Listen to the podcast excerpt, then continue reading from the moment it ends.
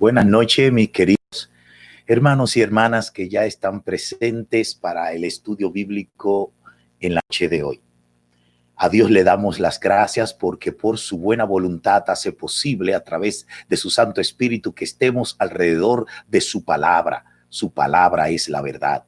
Le damos gracias al Espíritu Santo porque nos enseña la verdad y esa verdad es Jesucristo. A Él sea la gloria. Bendiciones a cada uno de los hermanos y hermanas que están aquí y gracias le doy a Dios por cada uno de ustedes. Hoy estaremos estudiando la palabra de Dios en Primera de Corintios en el capítulo 11, los versículos 17 al 34. Y he titulado el estudio bíblico de hoy La cena del Señor es un sacramento. La cena del Señor es un sacramento. Espero que el estudio de hoy nos motive a nosotros a participar con gracia en esta cena del Señor.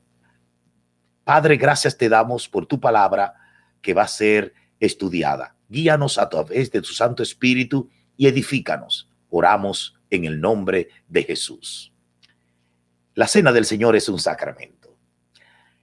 Los antecedentes es uno. Asimismo, como el culto estaba siendo corrompido por las reuniones paganas y las judías, y el apóstol Pablo tuvo que escribir para acentuar y estructurar un culto bajo autoridad del Señor Jesucristo. De la misma manera, ahora va a hablar acerca de la cena del Señor, porque la cena del Señor estaba siendo corrompida también. Si el Señor, si el apóstol Pablo tomó tiempo para dedicar en sus cartas a hablar de la adoración, del culto, las reuniones de las iglesias, ya sea dentro de la casa o fuera de la misma, donde quiera que haya un grupo de hermanos reunidos, el apóstol Pablo habló de eso pero también aquellas que se daban dentro de la casa, donde estaba reunida toda la iglesia, donde participaba toda la familia, los niños, los, los adolescentes, los adultos, los ancianos, todo el pueblo, la iglesia de Cristo era con, eh, era contratada o traída a ese lugar, ya sea eh, un patio, ya sea donde en un aposento alto o en una casa, allí se congregaba la iglesia en diferentes lugares, pero en diferentes lugares la iglesia completa estaba allí reunida. Y lo hacían específicamente para celebrar la cena del Señor. Por eso era tan importante para el apóstol Pablo hablar de cómo la cena del Señor se estaba corrompiendo. Pablo lo primero que va a, hacer es a regular y corregir los excesos que se daban eh, dentro de la cena del Señor. La cena del Señor, como la celebraban nuestros primeros hermanos, es diferente a como la celebramos nosotros ahora. No solamente porque ahora tenemos templos, no solamente porque ahora tenemos sillas eh, puestas de una manera, tenemos micrófono, no, porque en la esencia de celebrar la cena del Señor, ellos lo hacían en toda su sustancia. Porque la cena del Señor en la iglesia también era celebrada como una cena donde primeramente se compartía una coinonía, se comía verdaderamente. Habían comidas porque se hacía con un ágape, porque era el pueblo reunido para celebrar la cena. Ante esto, tenga usted presente, mis queridos hermanos, que un culto, un domingo o el día que eran elegidos para celebrar la cena del Señor, no era una cosa de un momento, no era una cosa de minutos. No era que celebraban adoraciones, oraciones, como lo hacemos ahora, cánticos, la predicación de la palabra y después unos minutos y ya se terminó una ceremonia llamada la Cena del Señor. No, ellos precisamente sabían que la cena del Señor, cuando el Señor la instituyó, la instituyó en, un, en la Pascua, en una verdadera cena, donde se comía y se, y se bebía vino. Quiere decir que en medio de una coinonía, celebrando la cena de la Pascua, fue que nuestro Señor y Salvador Jesucristo celebró e instituyó la cena. Aunque verdaderamente lo esencial no era la coinonía de, de las comidas que hacían, pero era parte era parte, aunque no es esencial. Lo esencial era la cena misma que el Señor instituyó dentro de esa gran cena. Entonces los hermanos primitivos, a diferencia de nosotros, celebraban también la coinonía. Pero yo creo que también la coinonía era importante, aunque no es la esencia de lo que el apóstol Pablo quería presentar y también instituir nuestro Señor Jesucristo. Pero creo que la, la coinonía, el ágape, es esencial, porque si no fuera esencial, Pablo no tuviera que corregir nada. Y miren lo que Pablo va a decir acerca de la coinonía, de la gran cena porque dentro de esa gran cena es que se instituye entonces la cena del Señor, dentro de la Pascua. Pablo desaprueba las reuniones eh, de coinonía para la cena. ¿Qué va a desaprobar? Miren lo que él va a desaprobar de, ese tipo, de esa coinonía. Verso 17. Dice así la palabra de Dios. Perdón. Eh, en el verso 17 dice así. Pero al anunciaros esto que, que sigue no lo alabo. Es decir, lo que yo voy a decir ahora, yo lo desapruebo. Yo desapruebo una serie de cosas que se están haciendo en la coinonía. No que desaprueba la coinonía, sino cosas que se están haciendo dentro de la misma. Por eso es que es importante la coinonía. Porque si no fuera importante, Pablo no hablara de eso. Si lo hubiesen hecho mal o bien. Lo está hablando por la por la importancia que hay del cuerpo de Cristo haciendo una coinonía para celebrar también la cena instituida por el Señor. Entonces Pablo dice, en cuanto a la coinonía, yo no lo alabo. No, está, lo están haciendo mal. Ahora el apóstol Pablo va a denunciar lo primer, el primer pecado que estaban como cometiendo en la comida grande que hacían. Versos 18 y 19. Pues en primer lugar, digo, cuando, cuando denunció lo que estaban haciendo mal, él dijo, porque no os congregáis para lo mejor, sino para lo peor. Es decir, ustedes cuando se congregan a comer juntos como hermanos, como un pueblo de Dios, no lo están haciendo para lo mejor, para la edificación, para la gloria de Dios, lo están haciendo para lo malo. Por eso que hacían muchas, habían una serie de cosas que se estaban dando que no alababan a Dios. En el primer pecado, verso 18, dice, pues en primer lugar, cuando os reunís como iglesia, oigo que hay entre vosotros divisiones y en parte lo creo. Lo que me están diciendo yo lo creo. Ahora, este tipo de divisiones son divisiones diferentes a la división que hablamos, de la división de que yo soy de Cefas, yo soy de Apolo, yo soy de Pablo, yo soy de Cristo. Este tipo de división era una división dentro de la coinonía dentro cuando los hermanos están juntos para celebrar una cena de coinonía, de hermandad, que es necesario hacerla y la iglesia de hoy no lo hace, para huirle también de esto mismo. Habían hermanos que estaban divididos con la comida que llegaba, llevaban, el tiempo para comenzar, que unos estaban desesperados para comer primero y después otro. Es decir, un tipo de división carnal, división por el estómago, pero no era eh, con el propósito de que vamos a esperar a los demás hermanos, vamos a llamar a un hermano que quizá no viene porque no tiene nada que traer, vamos a buscarlo. No, estaban empeñados en un tipo de, de, de altivez de rostro y de orgullo dentro de la coinonía. También él va a hablar de un segundo pecado que se estaba cometiendo dentro de la coinonía. Miren, voy a leer el verso 19 porque es preciso que entre vosotros haya disensiones para que se haga manifiesto entre vosotros lo que son aprobados. Es decir, y yo creo que esas divisiones eh, son, necesarias para que ustedes mismos se den cuenta que la división pone a flote quiénes son los verdaderos creyentes, porque lo que están cometiendo la división, lo que están diciendo que no son creyentes verdaderos. Ahora, el segundo pecado, verso 20 y 21, dice, cuando pues os reunís vosotros, esto es a comer la cena del Señor, porque al comer cada uno se adelanta a tomar su propia cena y no y uno tiene hambre y otro se embriaga. Es decir, que en vez de esperar que vengan los hermanos, ellos lo que traían su pan, lo que traían su cosa, comenzaban a comer, a comer y a celebrar lo de ellos. Pero espérate, somos un cuerpo y lo que vamos a celebrar es una cena para todos. Quiere decir, ¿por qué no espera a los demás? Y comían muy adelantado, glotones, porque traían más comidas que otros, que se emborrachaban de vino por no esperar. Son glotones, querían mejor comer adelante para que no vinieran los pobres, los otros, que, que, la, la gran parte de los hermanos. ¿Usted ve qué pecado más grande había dentro de la coinonía? Verso 21, miren lo que dice, porque al comer cada uno se adelanta a tomar su, a tomar su propia cena. Uno tiene hambre y el otro se embriaga. Al tú comenzar a comer tu adelantado, oye, ¿qué pasa?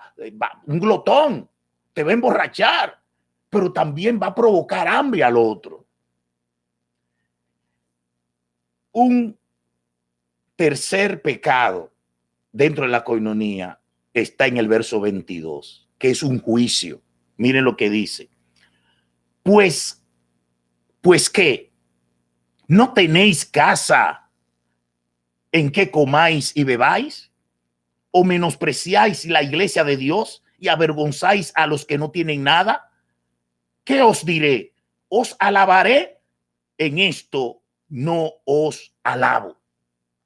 Es decir, yo voy a juzgar lo que ustedes están haciendo. Y lo que ustedes están haciendo es, número uno, están convirtiéndose en la misma coinonía que hacían los paganos. Los paganos se emborrachaban y comían y comían que tenían hasta que vomitar. Los, que, los, paganos que, hacían comidas grandísimas. Usted eso es lo que está diciendo. Otros que se están adelantando y cuando van a la coinonía beben vino, beben vino, beben vino, comen, comen, comen. Está, es que en la casa de ustedes no podían comer. Coman primero lo que tienen que comer y cuando vengan aquí, entonces vengan con una comida para compartir. Pero parece que lo que venían era a, a, hacerse un glotón y a beber y a beber y a comer y a comer y los que no tenían nada para que lo miraran.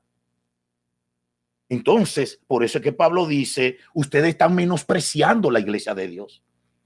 Y no solamente menospreciando la iglesia de Dios por eh, menospreciando a ese hermano, sino menospreciando la iglesia de Dios porque la iglesia de Dios es un cuerpo.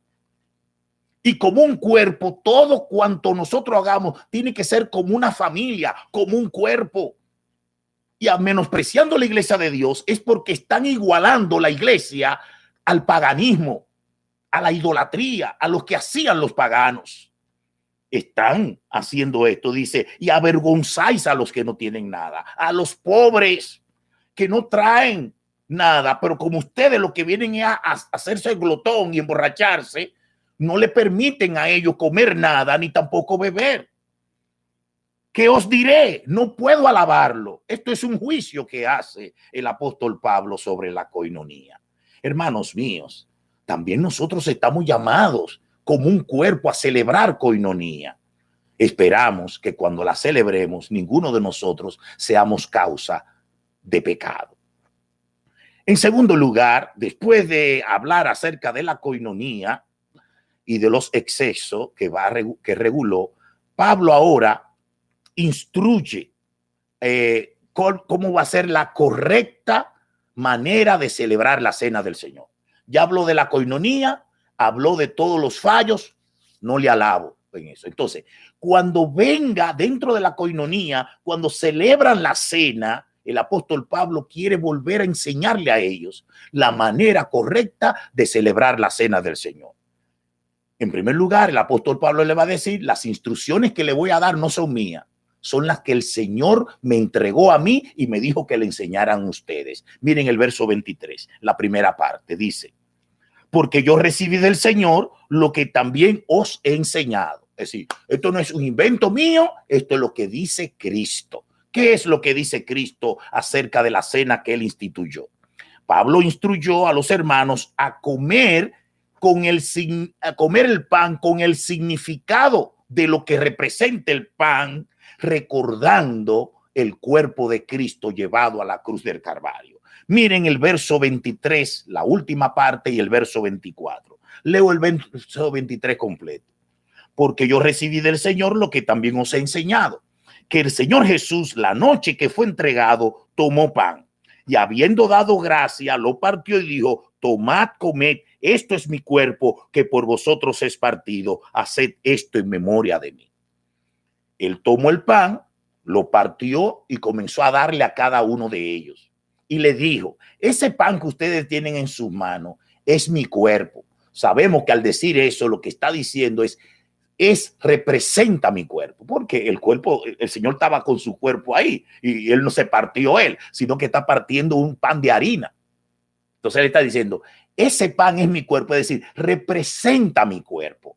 Cuando ustedes lo coman, cómanlo pensando, recordando lo que yo voy a hacer por ustedes acerca del sacrificio. De... Recuerden que ese es el cuerpo, el cuerpo mío. Es decir, cuando nosotros tomemos el pan en la mano, por la fe, tenemos que saber que ese pan representa el cuerpo vivo de nuestro Señor Jesucristo. Quiere decir que no es pan.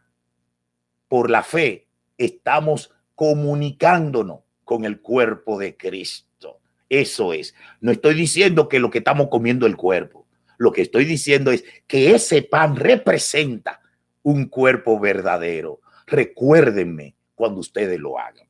En segundo lugar, él lo instruyó a beber en el significado de la copa, recordando a Cristo. Mire cómo lo va a decir en el verso 25. Dice así, asimismo, tomó también la copa después de haber cenado, diciendo, esta copa es el nuevo pacto en mi sangre. Haced esto todas las veces que la bebiereis en memoria de mí.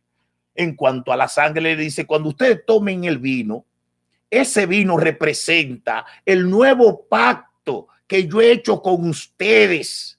Por lo cual, cuando ustedes tomen el vino en sus manos, por la fe, asimilen que esa sangre es el nuevo pacto que yo tengo con ustedes. ¿Cuál es el nuevo pacto? En los, los profetas hablaron del nuevo pacto. Y, lo, y el nuevo pacto significaba, número uno, que ya el pueblo por el Espíritu Santo iba a ser enseñados. En segundo lugar, que ese pueblo, nosotros somos pueblo de Dios y Dios es nuestro único Padre. Y en tercer lugar, que el Señor jamás se va a acordar de nuestros pecados y no va a limpiar por toda maldad, pues de toda maldad. Es decir, que vamos a ser redimidos. Cuando el creyente toma la copa, esa copa es el nuevo pacto. El nuevo pacto dice, yo soy pueblo de Dios, el Señor es mi Padre, yo, yo tengo conocimiento de Él y esta copa es la sangre derramada por Jesucristo que me limpia de todo pecado y jamás el Señor se acordará de mi pecado. Por lo cual todo creyente puede tener victoria y, por, la, y por la fe puede declararse libre. No habrá ninguna condenación porque ha sido redimido. Eso es lo que está diciendo el Señor. Recuérdeme cuando lo hagan. Y por último, instruyó a comer y a beber sabiendo que comiendo el pan y comiendo el vino están proclamando la muerte de Jesucristo. Verso 26 dice, así pues, todas las veces que comiereis este pan y bebiereis esta copa, la muerte del Señor anunciáis hasta que Él venga. Entonces, mis hermanos, es un sacramento. Ustedes no saben lo que sucede cuando el pan ustedes lo comen. Ustedes no saben lo que sucede cuando ustedes beben el vino. Cuando ustedes comen ese pan, están diciendo que Cristo sobre su cuerpo llevó sus pecados y que ese murió en representación de usted y que fue castigado por ti. Ese cuerpo llevó sobre el madero nuestros pecados y fue juzgado por nosotros. Ahora nosotros tenemos liberación total. Esa sangre significa que hemos sido redimidos del pecado y jamás el Señor se acordará de ellos. Eso sucede cuando estamos celebrando del Señor un recuento y eso nos alimenta por la fe. No es que el pan y el vino nos alimente, es que por la fe nos alimentamos cuando celebramos la cena de que nuestros pecados han sido perdonados y somos el pueblo de Dios. Ahora Pablo va a señalar consecuencias que pueden venir si no celebramos la cena del Señor correctamente. Tres consecuencias pueden venir. Si tú no lo haces correctamente, como lo explicó el Señor, puede cometer pecado de indignidad. Verso 27 dice, de manera que cualquiera que comieres este pan y bebieres esta copa indignamente será culpado del cuerpo y de la sangre del Señor. Es decir, el que no lo hace por la fe, el que no lo hace entendiendo lo que representa ese pan, lo que representa ese vino, entonces puede, estar pecando. Pues no es una ceremonia cualquiera como los hermanos lo toman, pan, me lo comí, me lo bebí y ya listo. No, usted tiene que tomar conciencia de lo que está haciendo, la importancia de lo que está haciendo y lo que en ese momento significa eso delante del que vive. Tú estás proclamando, tú estás dando por hecho de que tus pecados han sido perdonados, tú estás proclamando que eres parte del pueblo de Dios y Dios es tu Padre. Eso todo sucede cuando celebramos la cena del Señor. En tercer lugar, debe de examinarte, debe de probarte delante del Señor cómo tú estás con Él. Y cuando haces examen, tiene que ir a comer y tiene que ir a beber para no ser castigado. Óyelo bien. Verso 28 y verso 29 dice, dice, por tanto, pruébese cada uno a sí mismo y coma así del pan y beba del vino. Porque el que come y bebe indignamente, sin discernir del Señor, juicio come y bebe para sí. ¿Qué es lo que Pablo está diciendo?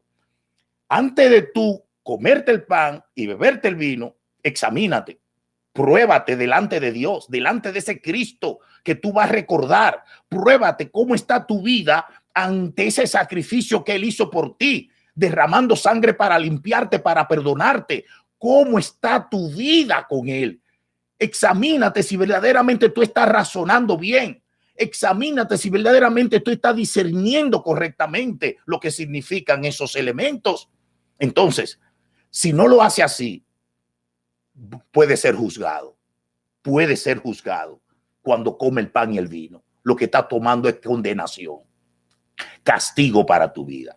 Quiere decir, mis hermanos, Probarte, ¿qué significa? Que tú te pruebes cómo tú estás delante de Dios. Y todo creyente que se prueba y se examina delante del Dios tres veces santo, cae de rodilla y tiene que darse en el pecho.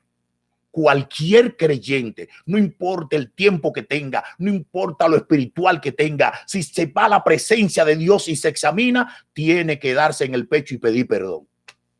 ¿Por qué? Porque el que dice que no ha pecado hacia Dios mentiroso, el que dice que no tiene pecado es un mentiroso y la verdad no está en él. Hermanos míos, lo que Pablo quiere decir, examínate y cuando te veas los pecados que tiene y, y, todas las tinieblas que tiene y las iniquidades, eso te va a llevar a que vaya a la cena pero que vaya arrepentido, que vaya a la cena confesando tus pecados, que vaya a la cena con hambre y sed de que ese vino que representa la sangre de Cristo te limpie de porque cuando tú te examinaste, te encontraste sucio. Cuando te examinaste, necesitaba de ese cuerpo que lleve tus maldades. Por lo cual, por eso Pablo dice, examínate y come. Y hazlo así, discerniendo correctamente los elementos para que no sea castigado. ¿Por qué? cuál es el castigo que puede recibir. Verso 30 dice, por lo cual hay muchos enfermos, debilitados y muchos han muerto. ¿Qué es lo que quiere decir? Que si no lo hace correctamente, puede ser castigado con muerte, con enfermedad o debilidad en tu vida cristiana. Por último, el apóstol Pablo va a dar amonestaciones finales. La primera amonestación que va a decirnos es que todos los que se examinan todos los que se prueban, todos los que van a la cena probándose y diciendo, Señor, vengo a esta cena porque necesito hacerla, porque tengo pecado, estoy arrepentido, confieso que estoy mal, por eso tengo que tomar la cena diciendo que la sangre preciosa me limpia de todo pecado. Eso es. La cena no es para santos, no pecadores. La cena es para pecadores arrepentidos. Si no lo haces, lo que lo hacen examinándose no serán castigados. Verso 31 dice, si pues nos examinásemos a nosotros mismos, no seríamos juzgados. Tenemos que examinarnos. Verso 32 también nos va a decir la segunda amonestación. Los castigados y los que no se examinen bien, pero son castigados, siempre el castigo será para reconciliar ese hermano, eh, para restituir esa vida, no no es un castigo para condenarlo, como Dios va a condenar a los mundanos, sino un castigo para que reflexione y para que se arrepienta y vuelva a Dios. Verso 32 dice, mas siendo juzgados, somos castigados por el Señor para no que no seamos castigados, condenados como el mundo. Eso es. El castigo que siempre recibimos es para hacernos mejores cristianos. Y en tercer lugar, debemos de esperarnos los unos a los otros para celebrar las cenas, la cena todos juntos. Verso 33 y 34. Así que, hermanos míos, amados, cuando os reunís a comer, esperaos los unos a los otros. Si alguno tuviere hambre, coma en su casa, para que para que no os reunís para juicio, para pecar. Las demás cosas, entonces el apóstol Pablo dice que la va a poner en orden cuando él llegue a los Corintios. ¿Qué aprendemos de este pasaje? De este pasaje aprendemos dos cosas. En primer lugar, ¿por qué llamamos la cena del Señor sacramento? Le voy a decir una definición teológica de lo que es el sacramento.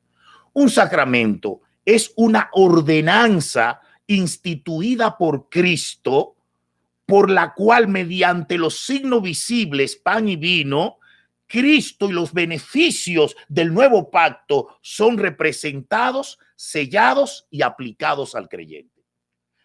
Un sacramento es un mandamiento que tiene que ser cumplido obligatoriamente.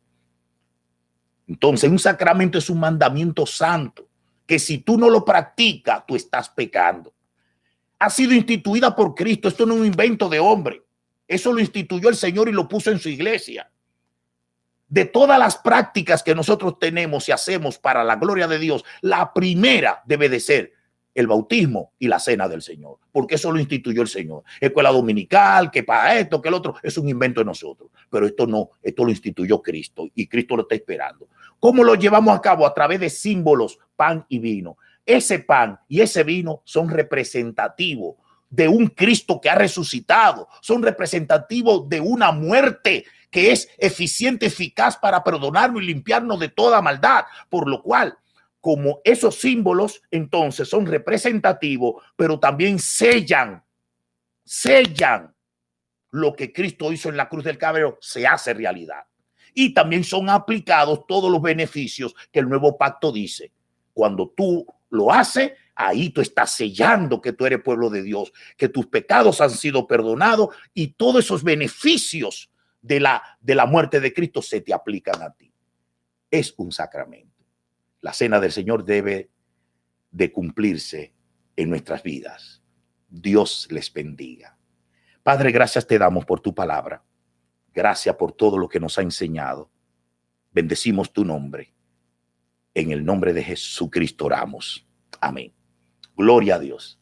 Espero que como sacramento seamos obedientes y lo practiquemos toda la semana.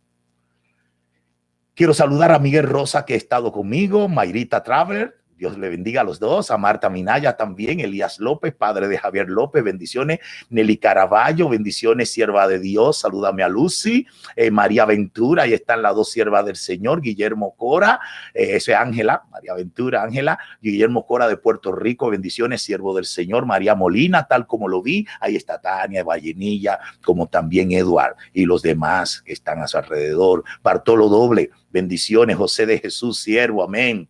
Eh, está Mercedes Doble, Olga Santana, Emma Doble, también Tasha Rodríguez, amén, amén. Eva Isaac, Emily también Dairelín Modesto, hace mucho que no te veía, Dairelín, bendiciones. Birmania Medrano, amén, sierva de Dios en Filadelfia, Teresa Toma de San Pedro, Giver, Daniel Núñez, bendiciones, Santiago Aivar, Luis Abad Ucho con nosotros, Yamir Encarnación, Hace mucho no veía a Yamiel. También Víctor Abreu, bendiciones con sus manitos. Francisco Rodríguez, José Corsino, bendiciones a los dos. Eva Compton, también Miguel de Asa, amén. Nieves Sosa, bendiciones. También está Sara Benite. Oye, Sara, ¿cuánto tiempo? Bendiciones de lo alto para ti. Te saludo en el nombre de Cristo. Emily R. Amén. Francisco Kerben Córdoba, como también Nidia Calixto. Bendiciones, mis hermanos. Eh, mañana vamos a los dones espirituales. 1 Corintios capítulo 12. Si ha sido de edificación estos estudios bíblicos, por favor, compártelo con otras personas y dile a ellos que se suscriba a este canal. Dios les bendiga y nos vemos mañana a las 7 de la noche.